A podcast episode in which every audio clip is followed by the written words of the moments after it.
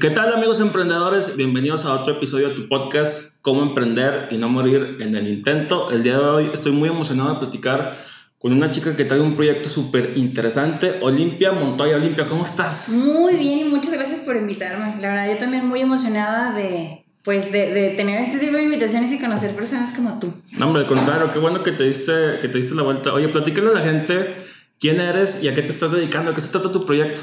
Bueno, yo me llamo Olimpia Montoya, eh, tengo una marca de ropa que se llama Pia Montoya. Y bueno, a mí siempre me ha gustado usar ropa eh, tradicional, eh, pintada, bordada, tejida. Ajá. y siempre había tenido como el conflictillo de que compras una blusa o algo mexicano y siempre son como lo que venden en las zonas arqueológicas, muy igual. Y descubrí que hay muchas cosas chinas Órale. que te los venden como si fueran Como si cosas fueran acá mexicanas. de... Sí. Ujú, Entonces son bordados que son réplicas mexicanas que las compras en China más baratos. Ujú. Y los mismos artesanos venden las dos. O sea, Órale. tanto lo que ellos hacen, que es más caro, Más caro. que como lo que ven, llegan gente que les vende de, de México, de Chiconcuagua, así ropa que Sí. parece hecha a mano, pero Ajá. pues en realidad es máquina.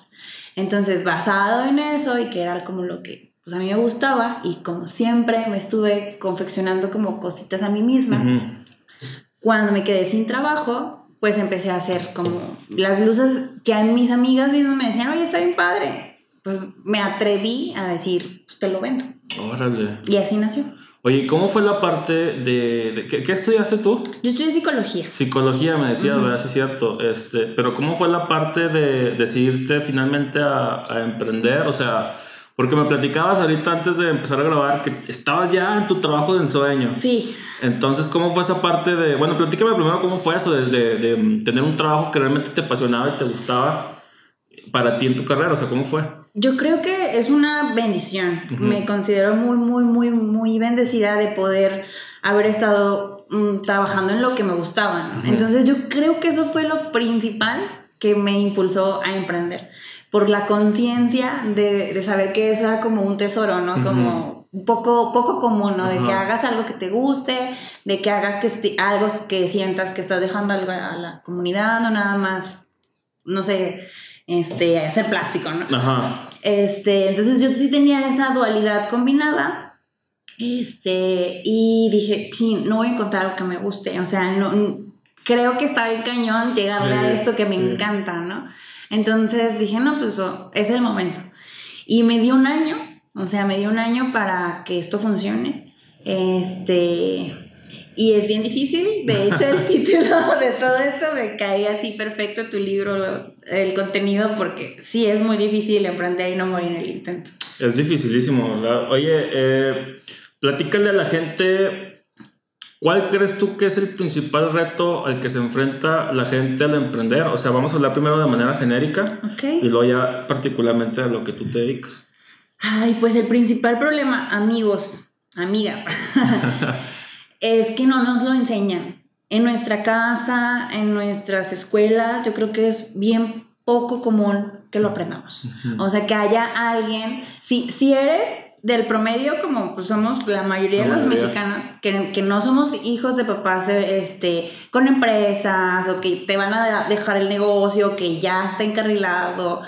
Si no tienes ese tipo de privilegio, si no naciste ahí, pues, y no estás en el entorno del comercio o de- del, del, pues, del emprender, pues no te lo va a enseñar nadie. O sea, no, siempre de lo, bueno, en mi caso, lo más, lo más próximo es, este, no lo hagas porque es mejor tener algo seguro. Este, y creo que pues está mal enfocada esa visión, Claro. porque, este, de entrada, pues estamos siendo educados para eh, reproducir el- el- la mano de obra, ¿no? O sea, ser mano de obra y ser lomito de alguien. Sí. Pero en realidad, y ahora que fueron las elecciones, yo me decía, a ver, ¿y yo qué estoy haciendo por mi país? Pues yo sí estoy haciendo porque ya en este punto, por chiquito que sea este murerito que a lo mejor a nadie le da importancia, yo le estoy dando empleo a tres personas. Entonces, pero a mí no me lo enseñó nadie. Claro. O sea, y es, eso es lo más difícil. Creo que si nos dijeran que es más útil, provechoso, benéfico para ti y para tu país, hasta para ser patria, pues sería un poco eh, más simple que más personas se atrevieran a hacerlo y no desistir. Porque es muy, muy fácil decir, va, lo hago o me pongo a hacer o invierto, vendo lo que sea y desistir en el camino, porque pues está cañón. Sí, porque luego, eh, precisamente sobre la senda te vas dando cuenta o, o tropiezas o tienes muy malas experiencias y eso te va desanimando poco a poquito de seguir en, en el camino. Y realmente cuando emprendes empiezas a ver los frutos de tu emprendimiento hasta mucho tiempo después. O sea, no es como que sea tan sencillo decir, ah, sí, voy a poner mi, mi puesto de gorditas o mi Y puesto ya, de gorditos y fila, ya, ¿no? uh, o sea, no, no. Entonces eso, eso está muy difícil y eso que platicas también de, de la educación se me hace muy interesante porque, o sea, es lo que decíamos también antes de empezar a grabar, solamente algunas universidades y escuelas ya empiezan a, a ver esos temas, pero la mayoría, por ejemplo, los tecnológicos, sin decir nombres, te siguen educando a, a ser obrero, a ser fuerza laboral. Ujú.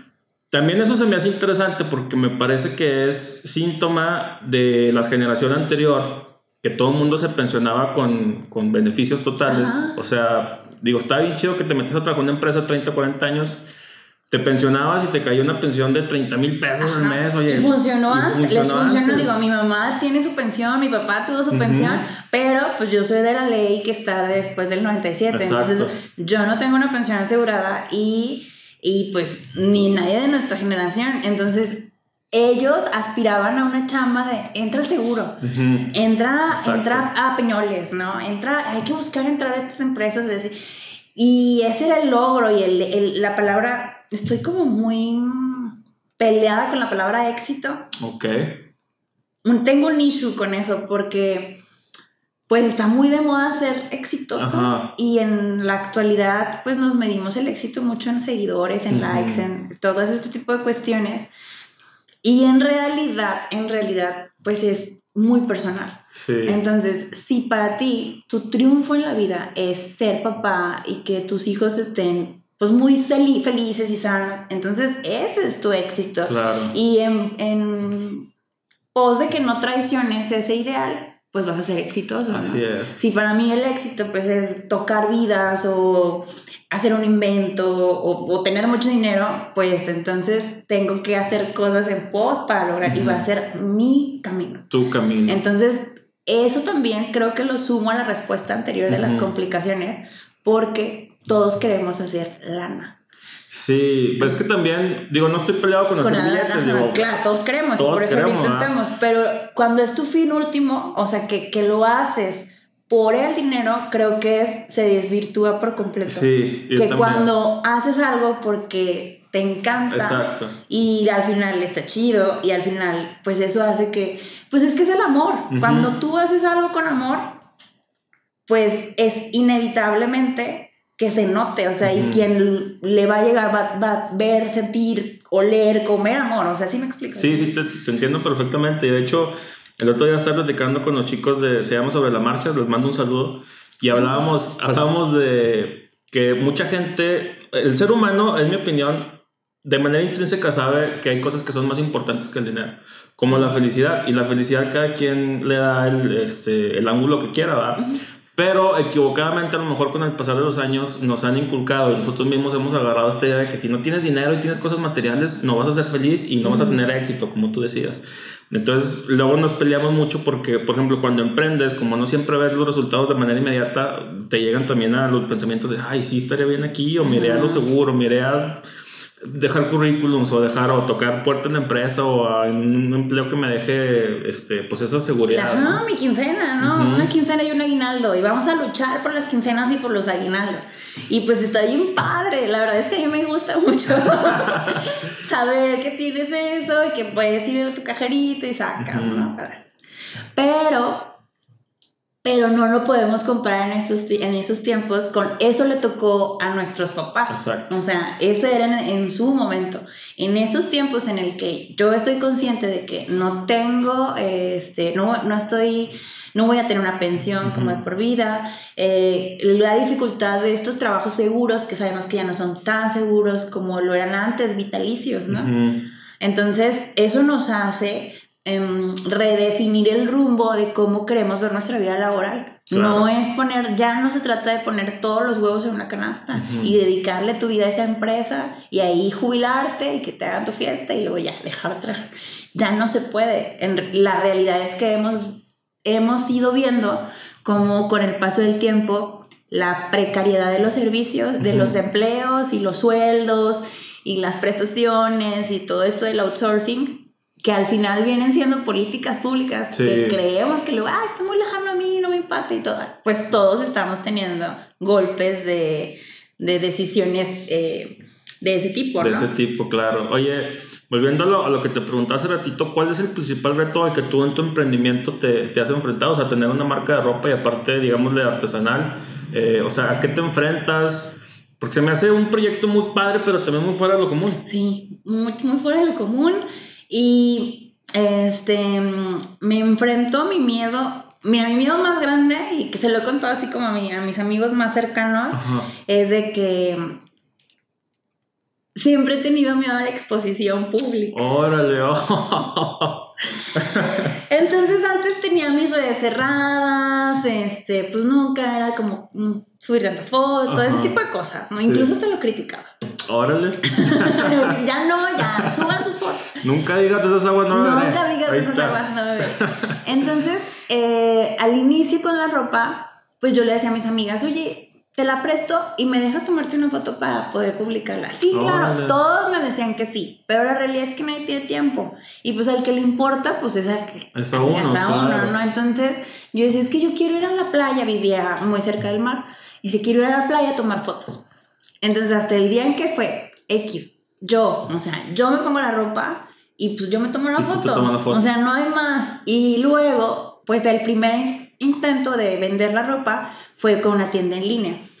Entonces, pues ya hacer de Shopify y así todo, las fotos y todo. Y entonces en el momento en que ya iba a ser pública, yo tenía un miedo porque yo decía, son mis fotos. y, y, qué vergüenza, ¿cómo va a ser? No, no, no, no, tenía un pánico, pero, pero creo que es como todo, ¿no? O sea, hacer, solamente hacerlo es que te, pues, te va limando. Sí, es lo que te, va, quitando el, miedo. O sea, entre más repites una acción, más cómodo te sientes luego haciéndola. ¿Cómo te, ¿Cómo te ha ido con la parte de las ventas? O sea, porque también lo platicábamos antes de, de empezar a grabar es algo que tampoco nunca te enseñan, o sea, nunca te enseñan cómo es acercarte con alguien y tú todo el amor que le pones a tus productos, ofrecérselos y luego que te digan que no, ay, qué miedo, o que te lo quieran regatear, o que no les guste simplemente. O que estés inseguro de tu precio. O que estés inseguro de tu precio, porque también el precio, y, te lo pregunto también, o sea, ¿cómo haces tú para manejar todas esas cosas, todo ese mundo de las ventas, este, y, y darte pues tu lugar, ¿no? Sí,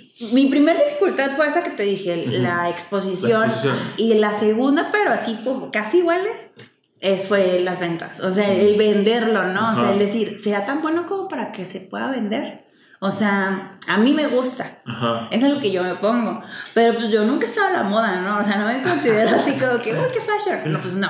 Entonces, decía, ay, y si me dice, o sea, y sí, y si no le gusta, y sí, eso, y sí, ya me he enfrentado como a esas dificultades de decir, ¿sabes qué? No me quedó, ¿sabes qué? Pasó esto, y pues el solucionarlo, ¿no? Pues no pasa nada, todo tiene solución.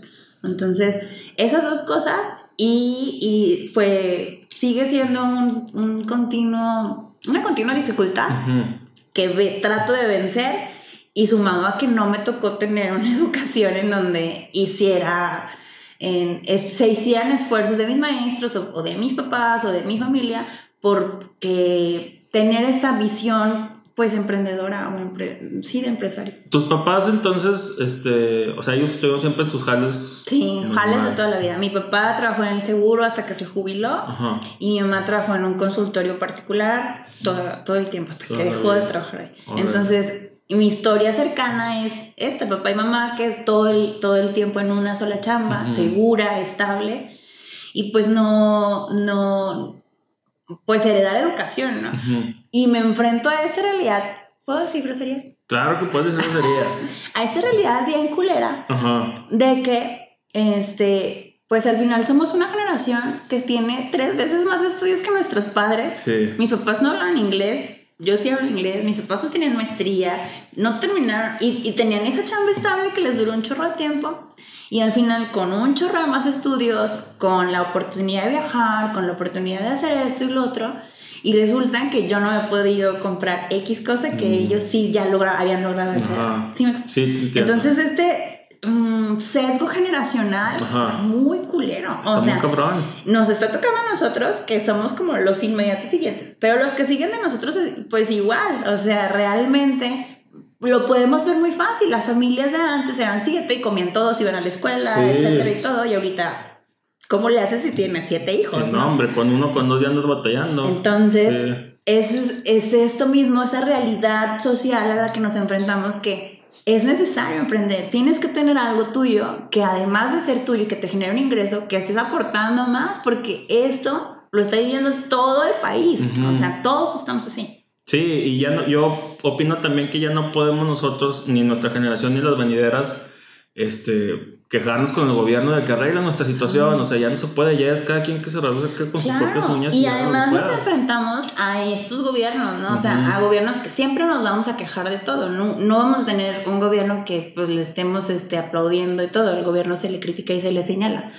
Pero pues tampoco podemos estar como ah, ah, positivos a que nos va a beneficiar o no un gobierno en turno. Claro. Porque puede que nos perjudique. Mira, yo por ejemplo voy a hacer un comentario que va a ser muy polémico, pero a mí, a mí no me gusta ah, de- del actual gobierno algunos apoyos, o sea, está bien apoyar a la gente y la gente que tiene menos, pero también opino que con la sí, va a ser polémico. Sí, Amigos, va a ser muy va a polémico. esto, va a ser polémico. Pero con la correcta administración de algunos recursos se pudieran hacer otras alternativas para que en lugar de que le estés dando dinero a la gente, estés creando las fuentes de trabajo necesarias para que ellos mismos puedan este, subsistir, ¿no? Claro, o sea, y lo comparto. Y de hecho yo estoy en pro de que se dé, o sea, en pro de que se dé y que se dé bien. Porque si estuviera todo bien hecho, pues a lo mejor emprendedores o artesanos que Ujú. están en esta situación, al aspirar a este tipo de apoyos, pues se los das fácil porque pues son candidatos. ¿no? Claro. Pero pues ya en el, entre el planear y el hacer, pues de las políticas públicas, pues todos vemos a chavos que neta no, está- no van, gente que registró y que cobra para darle, Sí. y que registró a su esposo, cosas de ese tipo que pues al final en- siempre pasa en todas las admin- administraciones. Y volvemos a eso. Este, pues no, no a todos los que sí están haciendo chambas bien chidas y proyectos y cambiando, pues no les toca, ¿no? Ujú. Y hay mucha gente que pues está de flojo o esperando que, que sí, que el gobierno te dé algo. pues, va a haber de todo. Y no de podemos todo. juzgarlo, no podemos criticarlo, pero tampoco podemos estar a expensas, ¿no? Ujú. Entonces, no, no, no, no, soy, no, no, no. No, sí te entiendo, muy, muy complicado. Oye, ¿y cuál fue tu primer acercamiento con, con el emprendimiento? No sé si tengas amigos que fueran emprendedores o conozcas a alguien que te inspirara a decir, ah, mira, esa persona está dedicándose a lo que le gusta y es propio y le va bien. Me inspiraron mucho los podcasts y los... Y sí, la verdad es que, mira, yo traía como el espiritillo así de emprendedor porque así, Ajá. hacía cositas y como que las intentaba vender. O sea, estando fuera de Torreón y pues cerca de esta, vivía en Veracruz, yo cada que venía me llevaba hijitos de cactus de Órale, los... sí. De los cactus de mis papás y hacía macetas, ¿no? Y allá vendía mis macetitas de cactus, pues porque allá había hay pocos cactus. Ajá. Este, y así como, como pocas cosas, ¿no? O, o, mira, mi puesto en mi chamba me hacía generar muchas ideas para generar dinero, para generar causas sociales, a favor Ajá. de causas sociales. Entonces yo me sentía como una máquina de generar proyectos, era el trabajo, Sí. pero para que, eh, de recaudación, para, para eh, lo que se necesitaba, que era una fundación, ¿no? Entonces ya, ahora que estoy fuera, digo, pero si lo hacía, yo sentía que lo hacía tan bien y generaba y funcionaba, ¿por qué no hacerlo para mí? Para o sea, ¿por qué no hacer esta máquina de hacer ideas y proyectos y todo? Y fue a lo que me comprometí conmigo misma por un año, o sea, decir, ya lo estuve haciendo 11 años para alguien más, me gustaba, me apasionó y viví muy feliz haciéndolo, quiero continuar, pero lo quiero hacer todavía mejor, porque aunque era muy bueno y estaba muy feliz, pues no todo es miel sobre hojuelas en ningún lugar, ¿verdad? Claro. Entonces, pues todo tiene esos asegúnes que no nos gustan y que nos gustaría a nosotros hacer el cambio, ¿no? O hacer la diferencia. Entonces, mi, mi emprendimiento buscó fusio- fusionar eso. Todas las cosas que se hacen, por ejemplo, eh, traigo esta blusita. Es una blusa bordada de tenango Wow. y busca eh, darle eh, visibilidad a quien lo borda, que es la maestra artesana. Yo, yo, mi responsabilidad es, es decir, quién lo hizo y darte el contacto por si tú quieres comprarle más directamente a ella. Yo solo te bordo algo confeccionado con un arte ancestral mexicano. Que hacen estas personas. ¿Cómo es esa parte también de tú acercarte con estas personas para trabajar, para hacer equipo y... Ay, es mágico, todos? es bien bonito, porque todo fue, se fue dando bien, bien orgánico. Ajá. Este, yo, uno de mis lugares favoritos es la zona arqueológica de Tajín. Órale. Entonces ahí, como te decía que hacía emprendimientos así chiquitillos, Ajá. me había acercado con un vendedor a venderle, a que vendiera playeras que, que yo mandé serigrafiar Órale. a consignación. Ese fue como el primer acercamiento. Entonces, por cuatro años yo era su proveedora de playeras que decían. Órale. Y era. Entonces, ese era eh, eh, un pago bien inconstante porque o sea, no hablaba español, el señor hablaba totonaco. No manches. El señor no quería hacer tratos conmigo porque, pues, eh, en la cultura totonaca, pues, es machista. Órale. Y entonces siempre me preguntaba por el patrón. Así, y No pues yo le decía así, ah, eh, mi novio, y pues yo era de las playeras, pero pues el que hacía el trato era de él porque él no quería hacer trato conmigo. Y con el paso del tiempo, pues él fue como, pues comprendiendo, ¿no? Entonces, cuando empecé, cuando surge todo esto, la primer blusa, la primer, el- surge con una blusa. Yo me quedo chin- sin chamba, ya tenía unas vacaciones a Oaxaca preparadas y pues dije, pues ir, no ir, pues gastar dinero, no, pues ah, bueno, pues ya, va, vamos. Y estando allá, yo me había hecho una blusa a partir de un vestuario que me donaron para mis alumnas de ballet que era bordado a mano y así. Entonces ya la blusilla y era para ir turistear en Oaxaca. Ajá. Entonces cuando llego allá, las artesanas del en el mercado de artesanías, mm, como cuatro, me piden foto de frente y de espalda, que si podían tomarle foto a mi blusa. Y entonces dije, ay, mira. Entonces ahí subí una foto a Facebook de, oigan, ¿quién quiere? Una foto que me tomaron así en el mismo mercadito. Y 21, 21 personas de mi Facebook dijeron que ellas querían una blusa. Wow. Entonces así empezó todo. Oye, y, y la parte de los diseños y todo esto, ¿cómo, cómo lo hacen? Mira, son lienzos que ya existen, por ejemplo, para respetar el trabajo. Este es un tenango hidalguense. Ok. Entonces, eh, lo que yo me acerqué con las mujeres artesanas es eh, a comprarles el lienzo bordado y a confeccionar a partir de esos lienzos blusas. Entonces, las dos primeras que se sumaron a mi proyecto son Caro y Marisela. Saludos a. Caro y Marisela, que les voy a mandar este video cuando esté. Ellas son mujeres indígenas totonacas de la zona norte de Veracruz Wow. y bordan, eh, y de- bordan sus piezas en la zona arqueológica. Ujú. Entonces yo llegué a la zona arqueológica y andaba buscando, pues ya con esta mente de voy a comprar eh, blusas, mi, mi idea era blusas, para co- co- utilizar los bordados, ¿no? Y Ajá. hacer el- mi blusa. Sí. Entonces era pandemia, solo, inhóspito, me estaciono, me bajo y una señora, este, súper amable, llega así corriendo al carro y me dice, ¿quiere café? Y le digo, ay, no, sabes, este, no, no se me ofrece ahorita. También tengo vainilla y también tengo esto y tengo eh, así. Y entonces fui caminando y pues por supuesto. Le dije, ay, este, oye, enséñame esta blusa, enséñame esto. Y le empecé a hacer como muchas preguntas. Le di una medida de, oye, sí, ¿y tú bordas? Sí, yo hago todo esto. Wow. Este, ¿cuánto me cobras para hacerme esto? No, pues tanto. Y, y pues nos pusimos a platicar ya, el chal, Ajá. la cara y yo. Y pues la- fue la primera manera en que hicimos un trato. Entonces yo le compré bordados por anticipado y yo dije, no, pues va a estar pues, en un mes, no sé. No manches, me sorprendió porque a la semana me Los llamó tenía. y me dijo, nos pusimos a bordar mi mamá, mi papá, mi hermana y yo. No manches. Y con eso hice mi primer como lote de blusitas. Entonces, pues gustaron bastante, es un bordado papanteca. Este, y dije, es que esto lo tengo que crecer. O sea, y además ella estaba, ¿cuándo me das? O sea, ¿cuándo me pides más? Y yo decía, madres, ¿en qué momento le voy a pedir más? Y entonces dije, pues sí, tengo que pedirle más. O sea, la, la realidad es que la zona arqueológica estaba cerrada. eh, ellos solo vendían pues, con la zona Sí, pues, abierta, no había turismo, no había viajes. Y pues tenía una desesperación en ese momento de que me ofrecían cosas preciosas que hacían por despensa. Mm. Entonces yo decía, no manches, esos están desesperados. O sea, yo que no tengo trabajo tampoco, estoy en una situación de privilegio con, con ellas. Entonces, así, ellas, ellas sí se unieron ellas y con la misma intención me fui a Puebla a buscar, pues, mujeres que quisieran sumarse.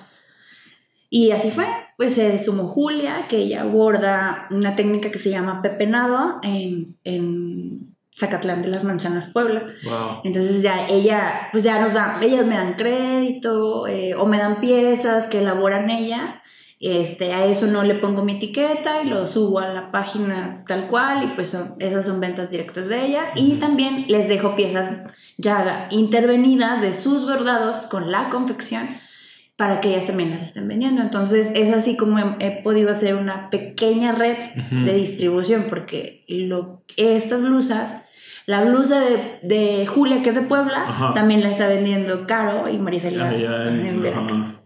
Entonces, Wow. así, y ahorita, ahorita tengo un equipo pues de ocho personas este, que, que se han ido sumando, algunos amigos, mis maestras, o sea, porque yo tenía una máquina de coser en la casa y usaba para hacer pastillas, Ok. nada. Este, pues mi maestra Lore y mi maestra Geno, ellas me, me enseñaron pues a saber moverle. Ahorita eh, no estoy haciéndolas yo todas porque ya no está dando tiempo, entonces sea, ellas mismas son parte del equipo y confeccionan blusas.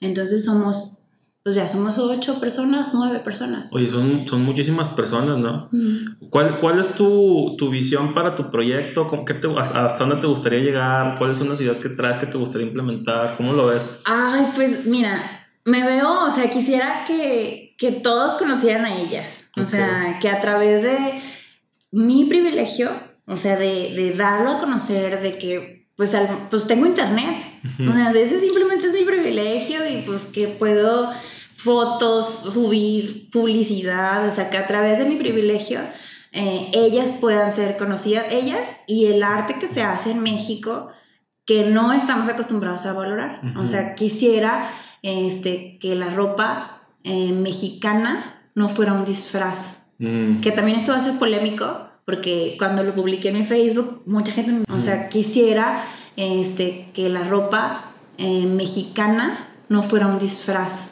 Mm. Que también esto va a ser polémico, porque cuando lo publiqué en mi Facebook, mucha gente de mis propios amigos, ay, no es cierto, no sé qué. Pero la realidad es que sí, nos disfrazamos de mexicanos.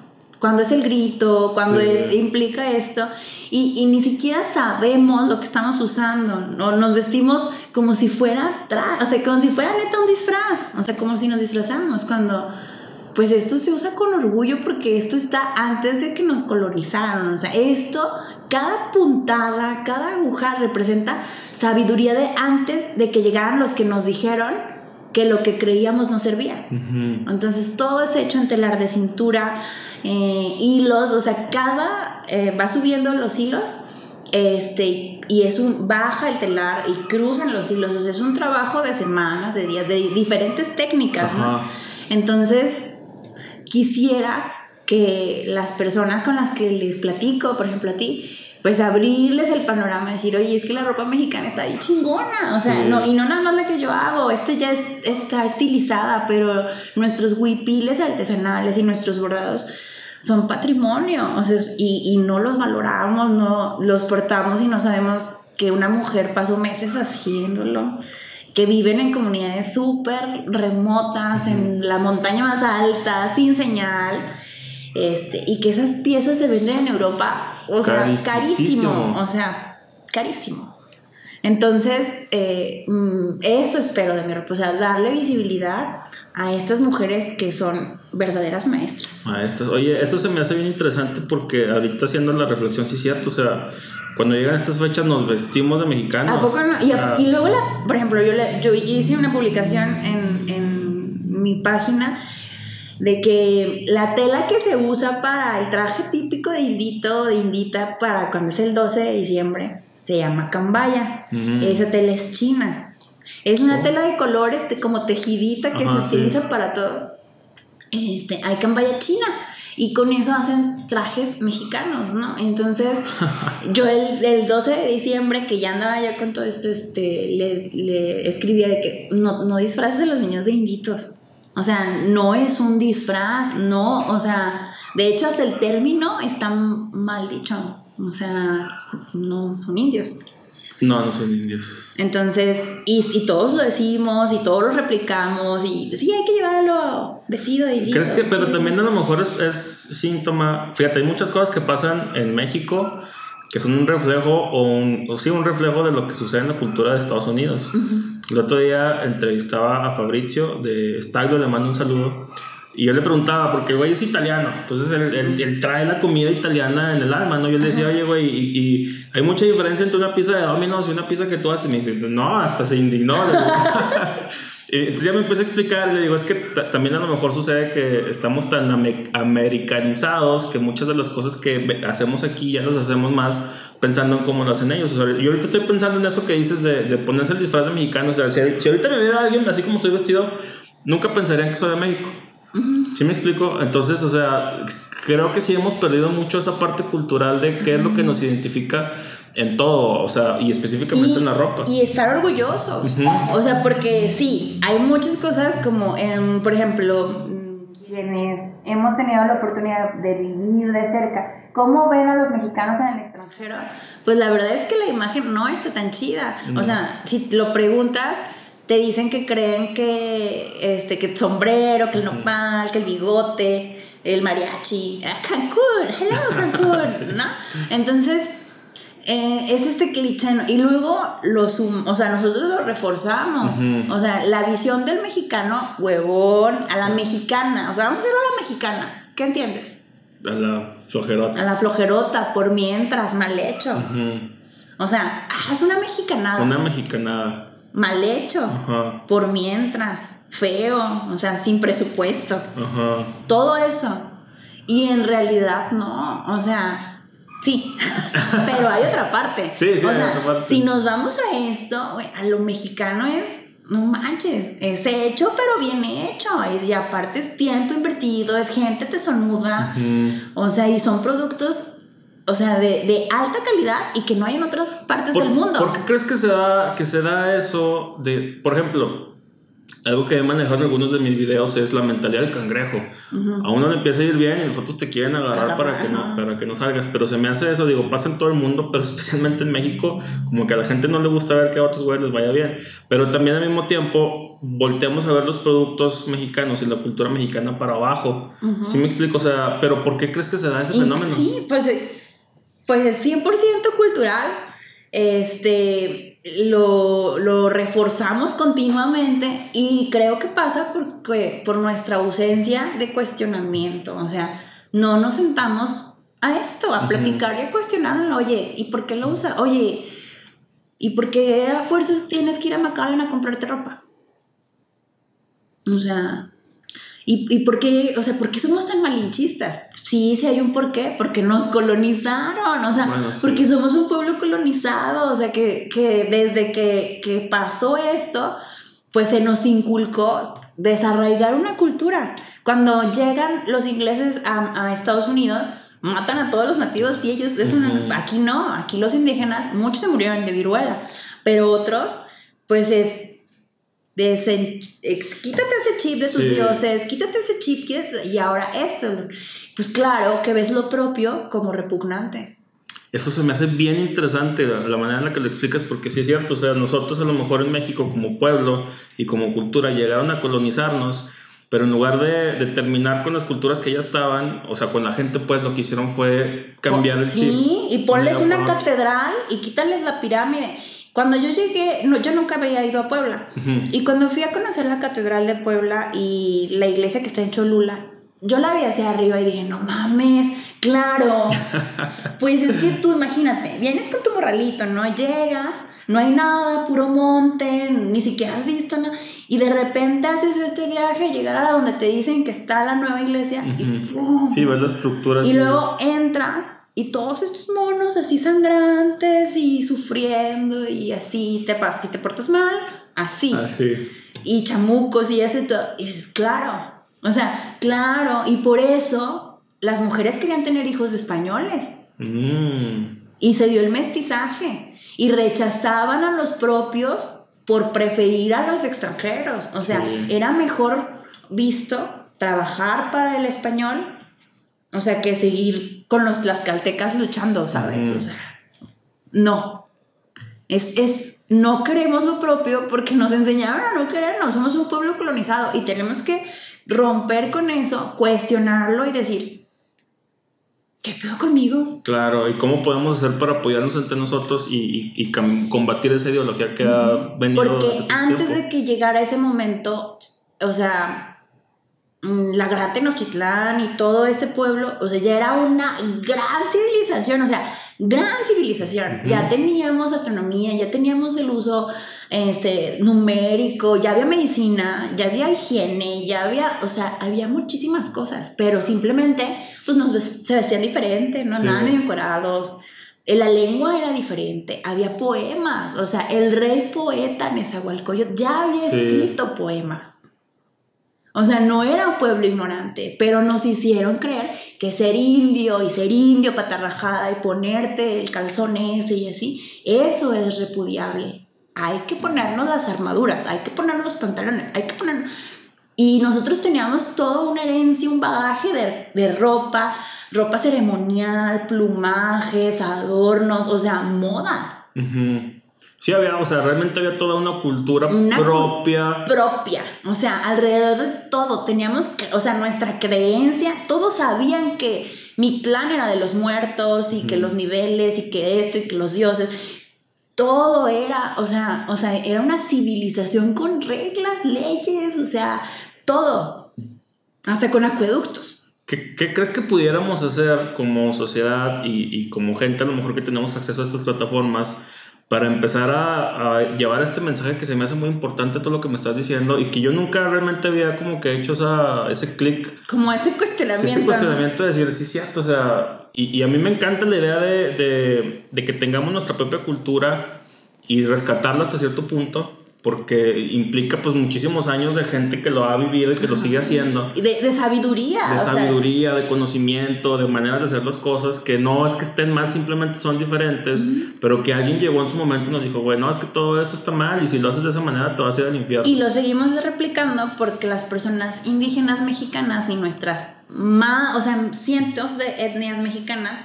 viven en, en nuestro propio rechazo, porque sí somos clasistas, porque sí somos malinchistas, porque sí. Y entonces ser indígena y hablar una lengua materna ajena al español, o sea, yo conozco personas que hablan náhuatl, que, que hablan totonaco, que no están orgullosos de su lengua y que prefieren hablarla cuando no están, o sea, como... Mm. "Ay, Sí, que están como, Ajá, que como con- acá. Sí. entonces es, es este, incluso una vez hablaba con eh, Caro, esta chica de, Ujú. de Tajín, este, porque yo me dijo, ponte mi ropa para que te tomes fotos y me hagas publicidad. Y yo, ah, claro. Y ahí en su puesto me estuve cambiando. Y entonces ella me dijo, ay, es que a ti todo se te ve bien. Mm. Le dije, ¿por qué tú no te pones tu ropa, Caro?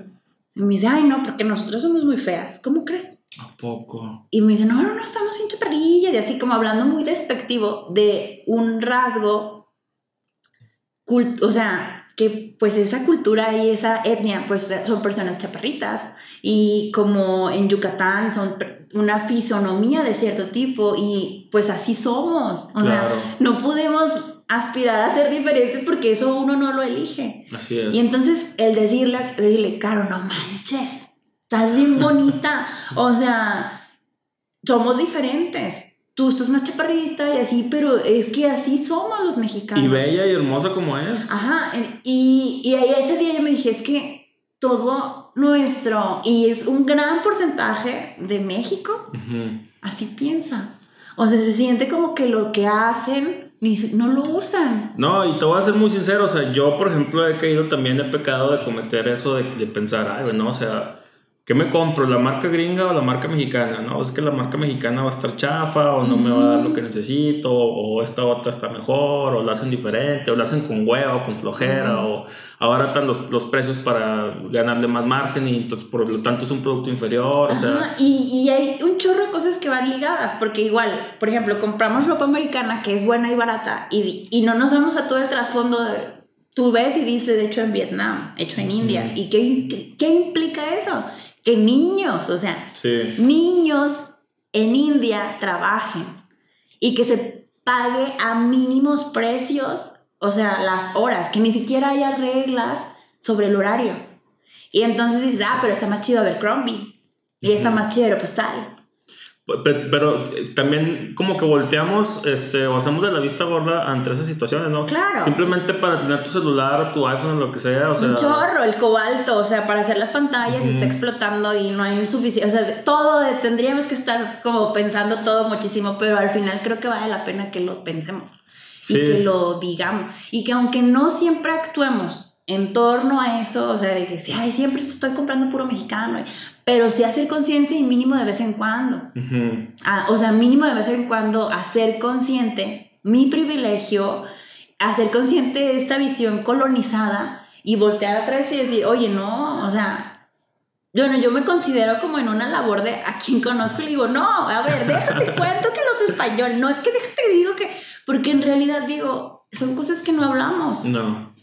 No, y, y, lo, y se menciona a lo mejor en la escuela, pero muy por encimita, o sea, porque te enseñan la historia, pero también a lo mejor no te enseñan a hacer toda esta reflexión que hay detrás de lo que ha sucedido y cómo podemos nosotros a lo mejor aplicar esos conocimientos para rescatar todo esto. Ándale, te cuentan la historia del águila sobre nopal y todo, pero pues, a ver, vamos a rescatar esto, ¿no? O sea, que, que, realmente el estudiante, el chavo, se siente identificado con, con eso, o sea, no con el español.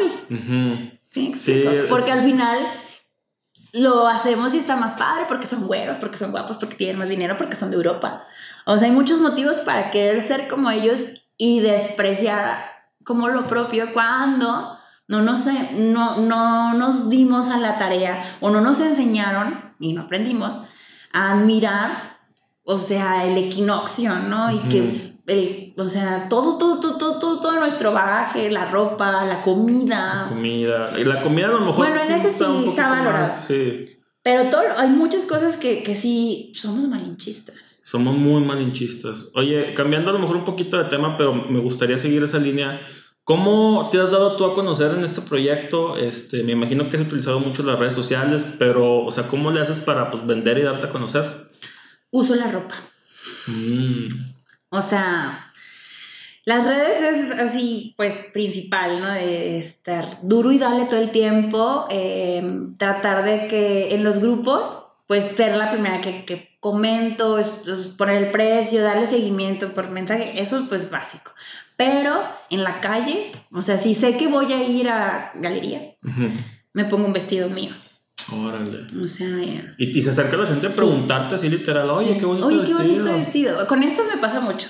con estas, está, está, muy bonito. Con estas es con la que más me pasa. Pero si no, por ejemplo, y eso me daba mucha pena, pero tratar de hacer plática. O sea, si estoy formada para pagar en el, el estacionamiento y hay una señora enfrente de mí y hace, ay, ay, qué fila, qué calor, que no sé qué.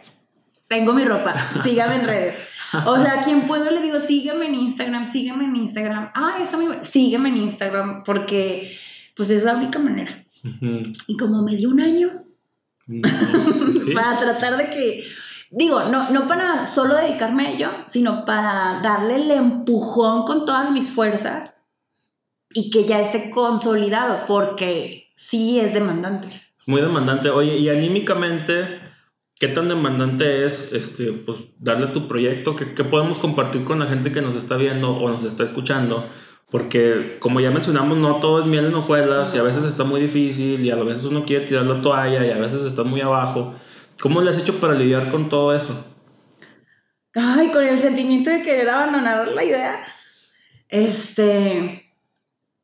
La inspiración creo que estar siempre ah, siguiendo a personas que me inspiran este, y buscártelas, porque al final pues yo decía, si te quedas con lo que es tu círculo, dices, no, pues de dónde, ¿no? Pero al final encontrar la representación como en otras mujeres que ya la hicieron o que lo están logrando, o en creadores de, contenido, de sus marcas, de, que, que no desisten, y en perderle la pena, o sea, perder la pena, perder el miedo a todo, ¿no? O sea, decir, no, o sea, no, no lo voy a dejar, bueno, no vendí este mes, no se hizo esta venta, no se logró, no, no tuve mis metas esperadas, pero no importa, o sea, voy a hacer esto X cosa para sacarle porque le voy a seguir poniendo a esto, porque tengo fe. Tienes fe.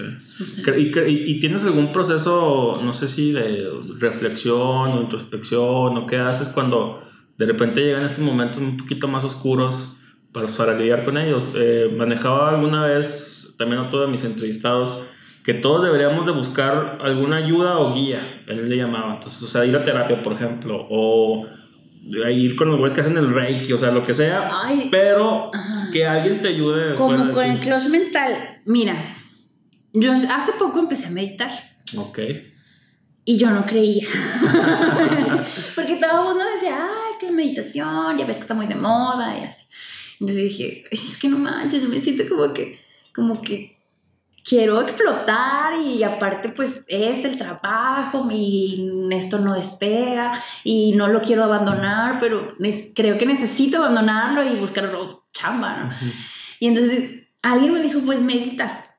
O sea, ponte a meditar. Y yo es que no sé meditar porque siempre estoy pensando cosas. No, no, no, es que ya. Total, fui a una sesión de estas de meditación. Puse la de guía de Hate Space. ¿Cómo se ah, llama? De Netflix. Sí. Este, y pues eh, he estado meditando, ya llevo como unos tres o cuatro meses. Wow. Y creo que no te das cuenta, pero de repente, o sea, tu tu centro está en el centro. Mm. O sea, cuando e, empiezas a tener muchos, uy, no manches, o sea, ansiedad o ganas de abortar la misión, es como regresar a la respiración y va a pasar. con eso, oye, me decías antes de empezar a grabar que en su momento escribiste un libro también. Ah, no Ahora, no, lo quiero mencionar porque, porque yo, por ejemplo, yo empecé a escribir hace muchos años, hice un libro que nunca jamás verá la luz del día, pero lo escribí porque yo estaba en un lugar muy oscuro y yo me acuerdo que pensé, fíjate, muy inteligente fue y dije, güey, es que tienes mucho, estás generando mucha energía negativa. Ajá transforman en algo positivo. Y escribiste. Y empecé a escribir, o sea, te lo juro que me... Pero ese libro no va a salir a la luz del día. Ese libro jamás saldrá a la luz del día, pero me ayudó a darme cuenta de muchas cosas, o sea, de, de lo terapéutico que es escribir, sí, pero también del proceso de reflexión, de introspección, de saber lidiar con la energía negativa, los sentimientos, y pues todo se genera en uno mismo, entonces uno mismo lo puede... Lo puede... Y ya plasmarlo es decir, ah, chis, está bien de cabeza, ¿no? Así como que estructurarte yo a escribir. Yo escribí un libro porque eh, se llama El anecdotario de mi papá. El anecdotario. Okay. Es un libro de anécdotas de mi papá que una, está planteado como una anécdota del pasado y una anécdota del presente. Las del presente las voy escribiendo yo y las del pasado de, de la infancia, de la juventud son amigos y familiares de él. Yo le escribí porque él estaba enfermo, él tenía esclerosis lateral amiotrófica. ELA se llama. Es la enfermedad que tuvo Stephen Hawking. Sí.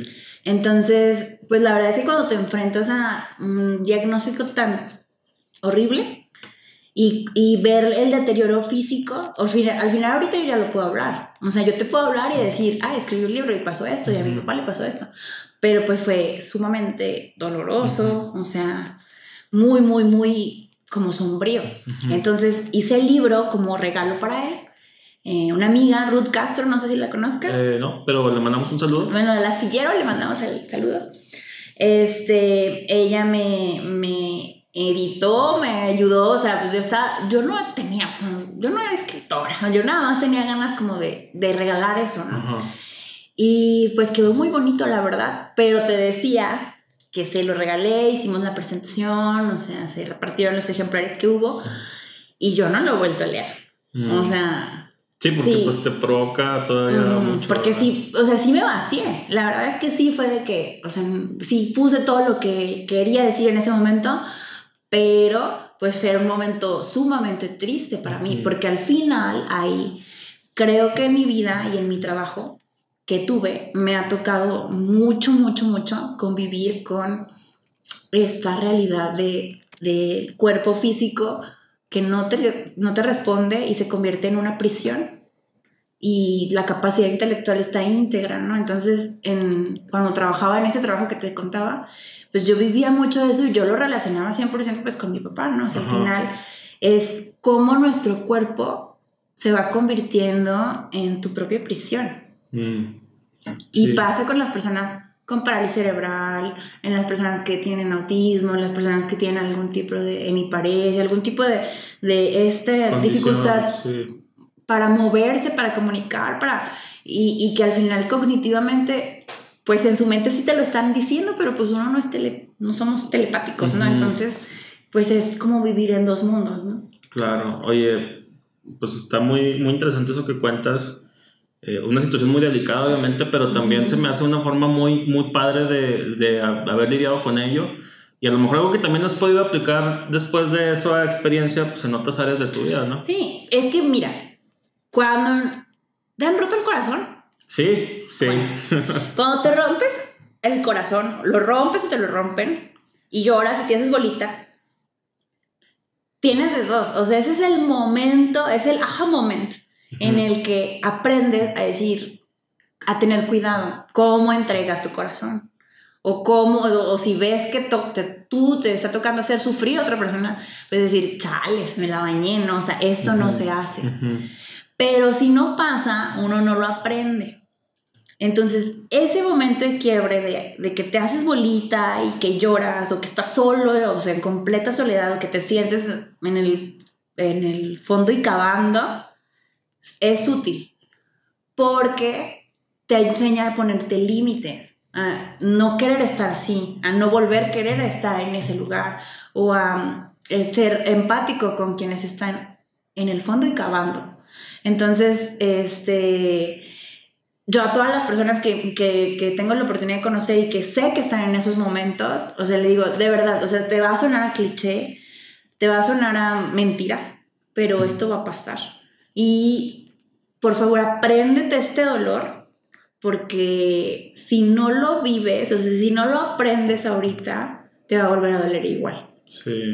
Y, y cada pérdida duele y cada pérdida pues nos vamos a hacer bolita, pero al final aprendes a cómo sobrellevar las pérdidas. Entonces, si no lo, te toca vivirlo, si no te toca y no lo aprendes, pues nunca lo. Entonces, yo, eh, hay gente que, que lo vive y no lo aprende y ya está. Dale duro. Dale duro. Entonces es, ya estuve ahí, ya no quiero, o sea, no quiero vivir el dolor de esa manera. Entonces eh, tengo que poner límites, ¿no? Si es por un corazón roto, pues pues no, no quisiera volver a tenerlo así, o sea, hay que tener cuidado. Oye, pero también no, no se corre el riesgo luego de cerrarte demasiado y no permitirte vivir experiencias. Pues es que no estoy, o sea, no, no digo que no vuelvas a estar en ese lugar, o sea, en el fondo, ¿no? Sino que lo vivas el dolor diferente. Entonces, creo que mis pérdidas, a partir de estas pérdidas tan dolorosas y el libro y mi papá, o sea, que es en un lugar muy sombrío y muy oscuro, las nuevas pérdidas que he enfrentado me ha tocado que digo, ¡ay, puta madre! O sea, sí, se rompió de nuevo, pero tengo herramientas. O sea, no es, es, como el primer dolor tan fuerte, el primer rotura de tu corazón, como te pasó en ese momento. No, no son iguales las que sí, sí aprendiste. Sí, pues es que si, si ya tienes ese aprendizaje, ya de alguna manera, aunque duele y duele mucho, sabes un poquito más o menos. Y también sabes qué pasa. Y sabes qué pasa. A, mí, a mí me pasó, precisamente eh, mi primer libro lo escribí porque me rompieron el corazón. Y estaba, estaba muy, muy deprimido, muy, mucho. O sea, de que me va a dar un balazo cualquiera de estos días. Y me acuerdo que mi mamá me vio, estaba comiendo un cereal y está así como no había dormido toda la noche, está así que llorando. Estaba comiendo un cereal y mi mamá es una persona, la quiero mucho, pero a veces es muy seca. Saludos a tu mamá. Saludos a tu mamá que a lo mejor va a ver este video. Pero llega, me acuerdo mucho que estaba así, y luego llega, y nunca me ha dado consejos en la vida, jamás. Pero esa vez llegó y siempre me ha acordado, llega, me da una palmada en la espalda y me dice, todo pasa, mijo, y se va. Empecé a chillar otra vez, pero me hizo mucho sentido eso de que todo pasa, porque eventualmente sí pasó, Y otras veces que he tenido encontronazos así muy feos, con, con sentimientos muy negativos, también me puedo pensar, todo pasa. Ajá, esto va a pasar. Esto va a pasar. O sea, es horriblemente doloroso. Es, no se lo deseo a nadie, pero este, la próxima vez que vuelva a estar en este lugar, voy a tener esta herramienta. Ujú. O sea, para salir de esta. Oye, ¿y crees que como emprendedores también podemos aprender a utilizar eh, esas herramientas, esos sentimientos y esas experiencias para salir adelante en nuestros propios emprendimientos? Porque pues como emprendedor y como emprendedores, yo soy de la opinión que si no le echas todas las pinches ganas, no, No va a salir. despega. sí, ya sé. Es todo o nada, Es ¿no? todo o nada. Creo que si, si no eres resiliente, si no eres este tesonudo, así como hasta ahí, eh, creo que el emprendimiento no es para ti.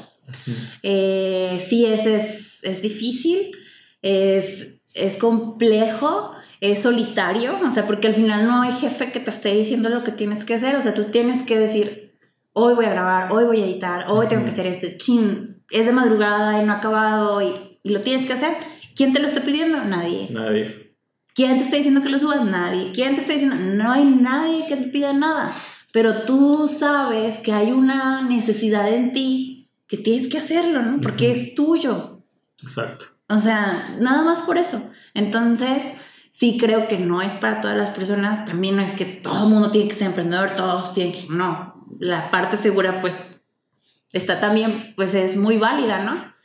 Pero, pues a los que nos gusta la mala vida, los golpes y somos masoquistas, pues aquí andamos, ¿no? Aquí andamos. Oye, Olimpia, te agradezco muchísimo por haberte dado la vuelta el día de hoy a platicar. ¿Tienes algún último consejo, algunas últimas palabras que le podamos dar a la gente que nos está viendo, nos está escuchando?